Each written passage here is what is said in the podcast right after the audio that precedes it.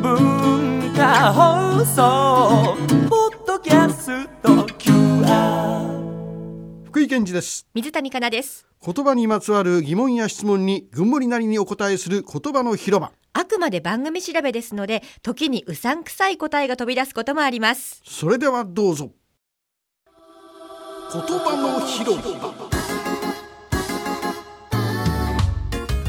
言葉の持つ本来の意味や TPO に合わせた上手な扱い方について今朝も考察を深めてまいりましょう。メールをご紹介します。品川区にお住まいの69歳の主婦猫娘さんからいただきました。あります。4年間お疲れ様でした。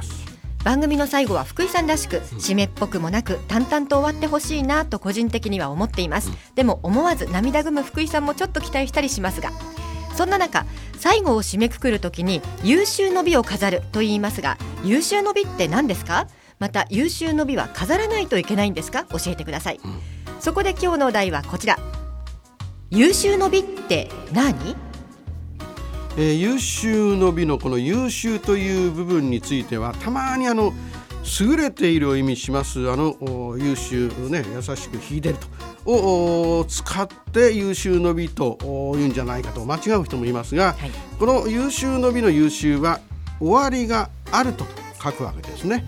えー終わりがあると書いてそれに美しい優秀の美となります。はいで最後までやり遂げ立派な成果を上げることを意味しまして、まあ、一般的には優秀の美を飾るという言い方が多いですね。はい、必ずこの飾るんですよね。飾るですね、えーまずはこの優秀の美という言葉の由来ですが中国最古の詩編詩経の中にある一文と言われていますその一文が「初めあらざるはなしよく終わりあるは少なし」今のところに、えーあるという言葉と終わるという文字が入っております、はい。まあ、どういう意味かと言いますと初めは誰だって頑張るが最後まで美しくやり通すのはものすごく難しい。でそこから今美しいという言葉を申しましたが優秀の美という言葉が生まれたんですね。はい。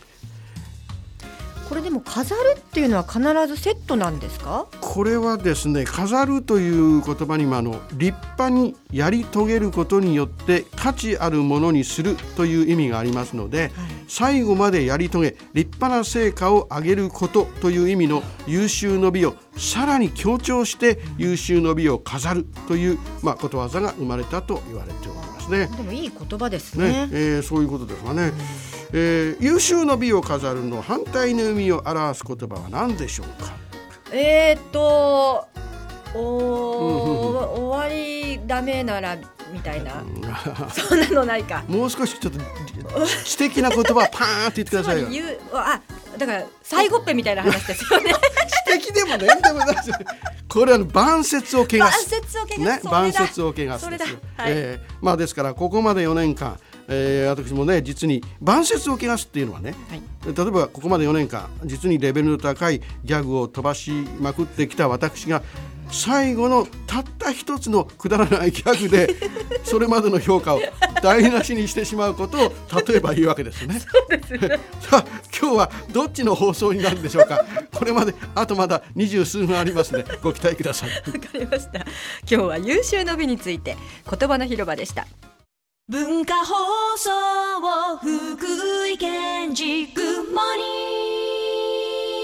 ニいかがでしたでしょうか？福井県ジグモリは平日の朝7時から9時に放送しています。ぜひ生放送もお聞きください。